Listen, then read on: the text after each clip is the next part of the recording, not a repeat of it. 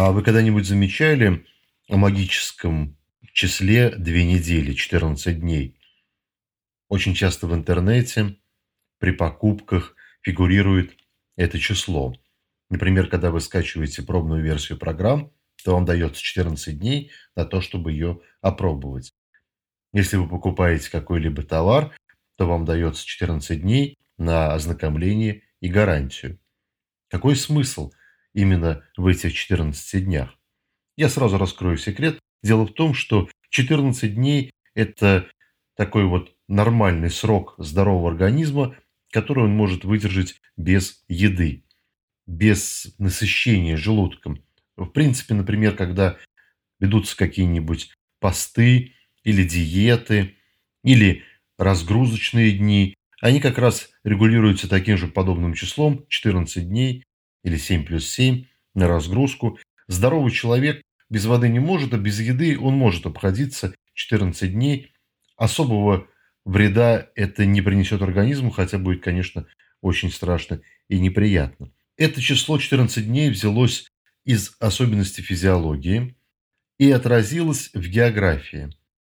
А если древний человек выходил на охоту, то, во-первых, он не знал, насколько он выходит. Но он знал, что за 14 дней он должен либо вернуться в свое стойбище, либо найти место, где есть еда. Поэтому он проходил либо 7 дней туда, 7 дней обратно, либо 14 дней в одну сторону, если это было связано с известным уже переходом.